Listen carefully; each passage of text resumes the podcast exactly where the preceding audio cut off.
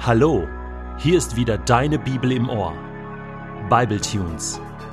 Jeden Tag Momente mit der Bibel und mit dem ewigen Gott.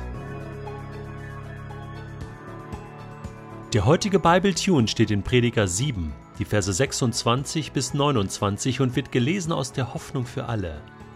Ich habe erkannt, schlimmer als der Tod ist jene Frau, die einem Fangseil gleicht, deren Liebe dich einfängt wie ein Netz und deren Arme dich umschließen wie Fesseln. Ein Mann, der Gott gefällt, kann sich vor ihr retten, aber der Gottlose wird von ihr gefangen. Ja, sagt der Prediger, das habe ich nach und nach herausgefunden, während ich nach Antworten suchte. Doch was ich mir von Herzen wünsche, habe ich immer noch nicht gefunden. Unter tausend Menschen fand ich nur einen Mann, dem ich mein Vertrauen schenken konnte, aber keine Frau. Nur dieses eine habe ich gelernt. Gott hat die Menschen aufrichtig und wahrhaftig geschaffen, jetzt aber sind sie falsch und berechnend. An manchen Stellen kann man wirklich den Eindruck bekommen, die Bibel sei frauenfeindlich. Und das würde dann den Rückschluss zulassen, Gott sei frauenfeindlich, denn die Bibel ist ja schließlich Gottes Buch. Da steht ja seine Meinung drin, oder? Aber dem ist nicht so. Gott ist weder frauenfeindlich noch überhaupt irgendeinem Menschen feindlich gesinnt. Gott liebt jeden Menschen. Aber wie kommt es dann, dass wir solche Texte in der Bibel finden, wie jetzt hier im Buch Prediger und auch andere Texte? Ja, die Bibel ist halt ehrlich. Sie beschreibt Menschen mit ihren Fehlern und mit ihrem Fehlverhalten. Und so beschreibt sie auch was Männer manchmal mit Frauen machen, wie Männer manchmal über Frauen denken. Leider gibt es nur sehr wenig Bücher in der Bibel, die von Frauen stammen, so wie das Buch Esther oder das Buch Ruth im Alten Testament. Und manche Sequenzen in der Bibel sind von Frauen. Da ist ein nur marginaler Anteil wirklich von Frauen geschrieben worden und deswegen ist das oft auch so einseitig. Da dürfen Männer einfach hier was hinschreiben und der Prediger auch. Dabei sind es ja die Männer, die oft die Frauen im Stich gelassen haben oder falsch behandelt haben. Auf den ersten Seiten der Bibel sehen wir das bei Adam, der Eva im Stich lässt, völlig verantwortungslos. Später sehen wir, wie Jakob irgendwie nicht klarkommt mit seinen vielen Frauen. Ja, zwei Ehefrauen, noch zwei Mägde, von allen hat er irgendwie Söhne, die eine liebt er mehr, die andere weniger. Chaos in seinem Leben, Chaos auch später bei seinen Jungs und bei seiner Tochter. Aber irgendwie hat er das vielleicht von seinem Großvater Abraham geerbt. Der hatte auch schon Schwierigkeiten, Sarah und Hagar irgendwie vernünftig zusammenzukriegen. Und es ist nicht so, als dass Gott das jetzt so wollte oder vorgeschrieben hat. Nein, so sind wir Menschen. Wir machen einfach mal und ohne Gott bedeutet das hin und wieder Chaos, ein Riesendurcheinander. Und fehlerhafte Menschen, und das sind wir alle, machen Fehler. Und davon berichtet die Bibel schonungslos. Aber sie berichtet auch schonungslos darüber, wie Gott dann mit diesen Menschen und mit diesen Fehlern umgeht, wie er neue Chancen gibt, wie er Möglichkeiten für einen Neuanfang schenkt. Und wenn wir jetzt wirklich davon ausgehen, dass Salomo diesen heutigen Text im Buch Prediger geschrieben hat, dann müssen wir sagen, Vorsicht, alter Schwede. Ganz vorsichtig und langsam. Also wer im Porzellanladen sitzt, sollte nicht mit Steinen werfen.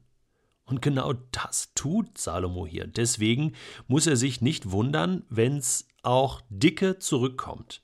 Ich meine, er sagt hier, unter tausend Männern fand ich nur einen Mann, dem ich mein Vertrauen schenken konnte. Ja, ich meine, wir wissen, dass Salomo tausend Frauen hatte. 300 Hauptfrauen, 700 Nebenfrauen. War denn da keine vertrauenswürdige Frau zu finden unter den tausend? Oder, lieber Salomo, hast du dich irgendwie anders beschäftigt mit diesen Frauen? Und hast du gar nicht wirklich gesucht nach einer vertrauenswürdigen Frau? Naja, Wir müssen ein bisschen fair bleiben. Salomo hat auch zwei brillante Kapitel in seinen Sprüchen geschrieben. Einmal über die Frau, die nur verführen will und, und Ehebruch betreiben will. Und da bringt er also ganz krasse Beispiele und warnt äh, vor dieser Frau. Auf der anderen Seite lobt er aber in Sprüche 31 die Frau, die wirklich das Leben im Griff hat, die eine Familie gründen kann, managen kann, die Frau als Geschäftsfrau, als Businessfrau, als Führungskraft. Und so sehen wir Salomos Bild von Frau, von Frauen, besser gesagt, war nicht einseitig. Er konnte schon differenzieren. Und so müssen wir auch fair bleiben bei unserem heutigen Text. Das ist jetzt nicht einfach über einen Kamm geschert. Und er unterstellt das beileibe nicht jeder Frau. Er möchte warnen. Vielleicht zitiert er auch irgendeine Lebensweisheit und sagt, ja, wer mit Gott geht, der kann sich schützen. Der geht anders durchs Leben. Und vielleicht spricht er hier aus eigener Erfahrung, auch von eigenen Niederlagen. Er sagt, der Gottlose macht sich vielleicht gar keine Gedanken und rennt einfach in sein Unglück. Wie war das denn bei Jesus? Wie ist er denn mit den Frauen umgegangen? Wir lesen in den Evangelien, dass Jesus Jüngerinnen in seinem Team hatte. Das hatte kein Rabbiner, kein einziger. Wir lesen, dass er sich öffentlich mittags mit einer Samaritanerin getroffen hat, mit ihr gesprochen hat und ihr Herz berührt hat. Wir lesen an keiner Stelle, dass Jesus abfällig über Frauen spricht, sondern er hat sie genauso geliebt und zwar mit einer göttlichen Liebe.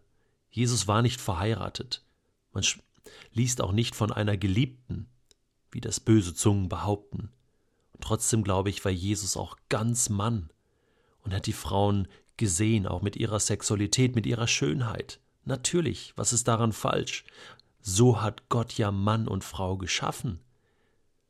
Das sagt der Prediger ja auch. Und das ist gut so. Und so hat Jesus die Frauen geschätzt. Und viele Frauen, Maria Magdalena, die eine Prostituierte war, hat sich zu ihm gehalten. Und gerade da sehen wir doch, wie Jesus mit Ehebrecherinnen, mit den Frauen, vor denen hier der Prediger warnt, umgegangen ist. Er sagt zur Ehebrecherin, ich verurteile dich nicht. Alle anderen haben die Steine fallen lassen. Sie haben nicht mit Steinen geworfen, wie der Prediger hier es versucht, sondern haben sie fallen lassen, weil sie wussten, ich bin auch voller Fehler.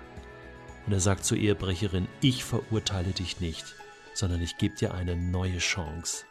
Das ist die Sicht, die die Bibel und damit Gott selbst für uns alle hat.